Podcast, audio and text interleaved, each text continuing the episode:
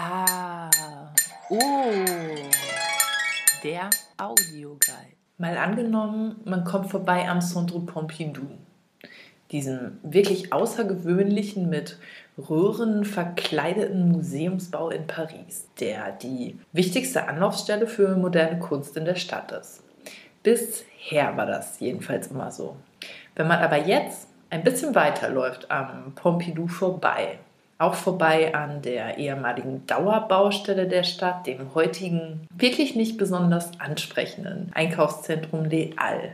Dann kommt man ganz automatisch zu dem Ort, der das Gesprächsthema der Kunstszene in diesem Frühling war. Ein bisschen weiter noch, dann käme auch das Louvre, aber dahin gehen wir gar nicht. Denn wir stehen jetzt genau vor der Bourse de Commerce, der ehemaligen Pariser Börse in der heute keine Börse mehr ist, sondern Kunst. Die Kunst von François Pinault. Und über genau die will ich sprechen in der aktuellen Folge vom Audioguide, mein Podcast über Kunstausstellungen. Und ist das jetzt echt so, dass da nur die Kunst von François Pinault zu sehen ist?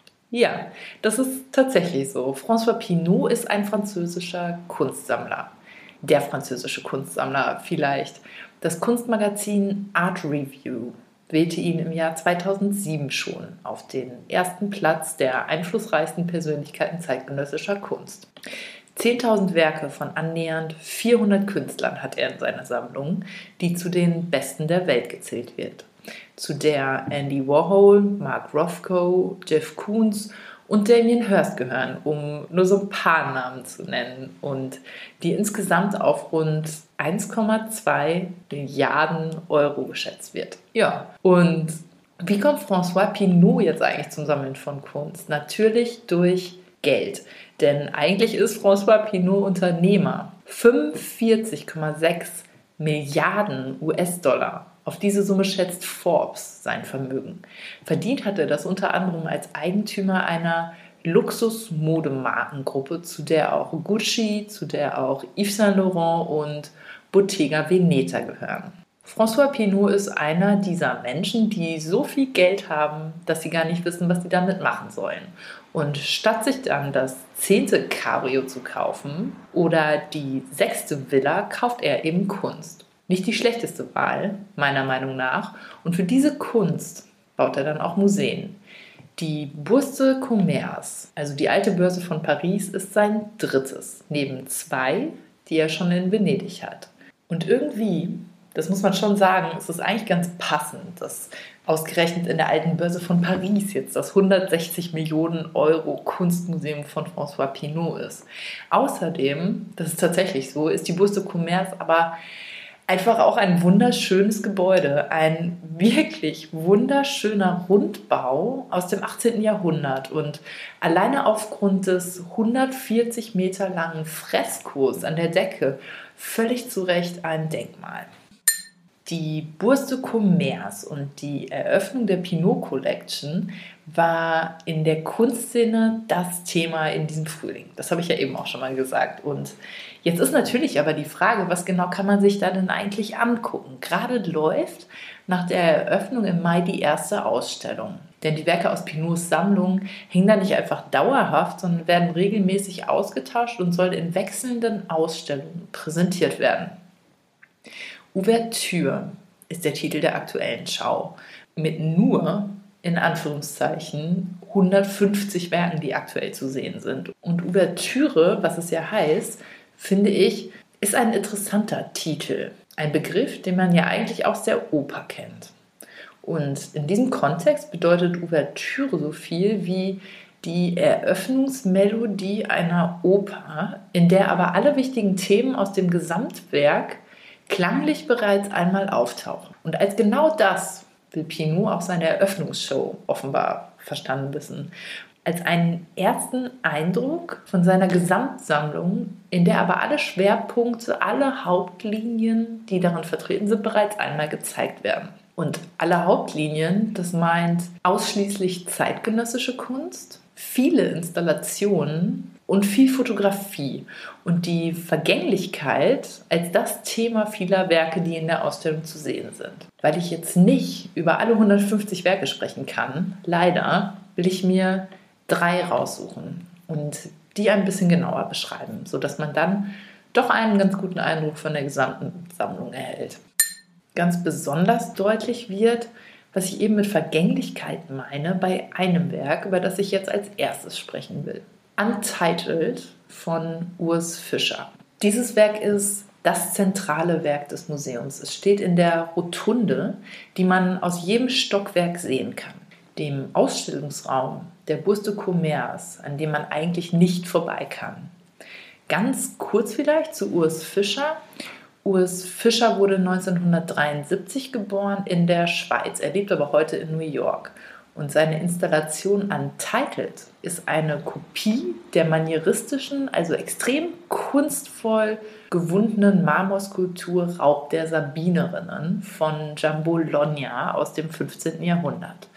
Also eine ziemlich bekannte Skulptur, die als Original ursprünglich mal geschaffen wurde für die Ewigkeit und die mit über vier Metern Höhe auch als Kopie wirklich beeindruckend ist. Die Frage ist allerdings, wie lange steht diese Statue da noch? Denn tatsächlich ist die von Fischer vollständig aus Wachs und sie brennt mit einer Flamme wie bei einer Kerze eigentlich. Und so brennt sie nicht nur, sondern sie schmilzt natürlich auch. Und nach und nach verschwindet sie tatsächlich. Zur Installation gehört außerdem eine lebensgroße Figur von Fischers Künstlerfreund Rudolf Stingel, dessen Werke auch in der Ausstellung zu sehen sind, sowie sieben unterschiedliche Sitzobjekte. Vom Standard-Plastikstuhl als Symbol der Standardisierung des Geschmacks bis zu Flugzeugsitzen, die für die Globalisierung stehen. Und all diese Sitzobjekte als Alltagsgegenstände der Gegenwart stehen der Jambologna-Skulptur, die für Tradition steht, krass entgegen. Und trotzdem ist auch das all das aus Wachs und brennt ab, bis in etwa sechs Monaten einfach gar nichts mehr davon übrig sein wird. Alles ist, um es anders zu sagen, vergänglich. Der nächste Künstler, über den ich sprechen will, der in der Ausstellung zu sehen ist, hat eine für einen Künstler relativ ungewöhnliche Vita. Bertrand Lavier. Er hat nämlich an keiner Kunstuni studiert, er hat Garteningenieur studiert. Als Künstler ist er Autodidakt. Er stellt in der Bourse de Commerce aus in den 24 Vitrinen im Erdgeschoss. Er stellt ziemlich unterschiedliche Werke aus. Dabei sind Readymates, also Alltagsgegenstände, die er zu Kunstwerken macht, ganz einfach indem er sie exponiert und in einer Vitrine im Kontext eines Kunstmuseums zeigt. In der Bourse de Commerce sieht man zum Beispiel ganz einfach einen Kotflügel, den er zum Kunstwerk ja, man muss sagen, erhebt. Der Gedanke dahinter ist, alles kann Kunst sein. Und es kommt nicht auf die Kunstfertigkeit an, sondern vor allem auf die gute Idee, auf den Gedanken dahinter. Neben dem Kotflügel äh, gibt es noch eine andere Kategorie von Kunstwerken von Bertrand Lavier, die ich beschreiben will. Er übermalt für einige andere der Vitrinen industriell gefertigte Gegenstände. Er übermalt exakt das, was vorher auch schon zu sehen war. In der Bourse de Commerce zeigt Lavier zum Beispiel einen handelsüblichen Feuerlöscher, den er naturgetreu übermalt hat, der aber nach der Übermalung eigentlich noch genauso aussieht wie ein handelsüblicher Feuerlöscher, also genauso wie vorher. Warum macht Bertrand Lavier das denn dann? Warum macht er sich so viel Mühe, wenn man am Ende gar nicht sieht? Er macht das, weil es eine Überspitzung ist. Es ist eine Übertreibung und letztlich ist es ein Witz, denn er zieht durch das naturgetreue Nachmalen eines Feuerlöschers die naturgetreue Malweise vieler Künstler einfach ins Lächerliche. Und dann will ich noch von einer Werkreihe von Bertrand Lavier reden, die er ebenfalls zeigt in den Vitrinen der Bourse de Commerce. Lavier zeigt Neonschriftzüge der Worte Red und Blue. Aber er zeigt diese Neonschriftzüge nicht in den Farben Rot und Blau, sondern genau andersrum. Das Wort Red zeigt er blau erleuchtet und das Wort Blue zeigt er rot leuchtend. Und was Lavier also macht, ist, er spielt mit der kognitiven Wahrnehmung der Betrachter und er verwirrt die Betrachter, er fordert sie heraus. Und es funktioniert. Man ist ganz automatisch total verwirrt, wenn man vor diesem Werk steht und ziemlich sicher danach auch irgendwann amüsiert. Und dann muss ich schon wieder sagen, was kann man denn eigentlich mehr wollen von einem Kunstobjekt? Und dann will ich noch über einen Künstler sprechen, der mich wirklich, ich muss echt sagen, sprachlos gemacht hat. Und das passiert ja jetzt nicht so oft. Der Künstler, der das geschafft hat, heißt Pierre Ig. 1962 in Paris geboren. Er ist einer der bekanntesten französischen Künstler. Er hat schon überall ausgestellt, vom Metropolitan Museum in New York bis zum Museum Ludwig in Köln und 2012 war er auch auf der Documenta. Bekannt ist er dafür, dass er mit seinen Videos und Installationen ganz eigene Welten erschafft, so wie auch jetzt in der Bourse du Commerce. Und jetzt ist die Frage, was heißt denn eine eigene Welt? Das Werk, das mich, wie eben schon angedeutet, einfach komplett ergriffen hat, heißt Offspring, also Nachkommen und ist eine Lichtinstallation, die mit Nebel funktioniert. Das ist eine Lichtinstallation, die auf die Umgebung, also auf die Besucher der Ausstellung und auf ihre Bewegung reagiert.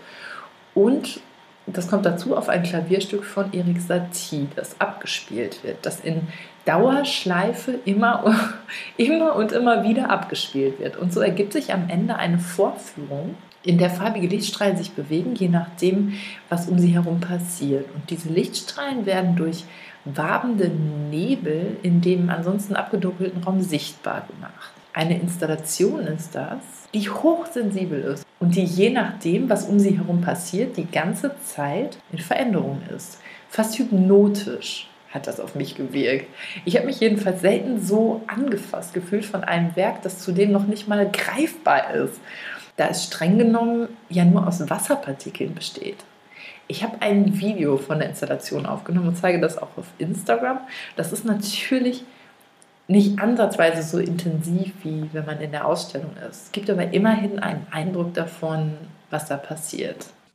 Und das war's schon wieder. Das war der Audioguide über die erste Ausstellung in der neuen Pinot Collection in der alten Pariser Börse. Ich bin Ronja und ich sag Hinder, echt, denn das lohnt sich. Und ich sag wie immer, bis dann.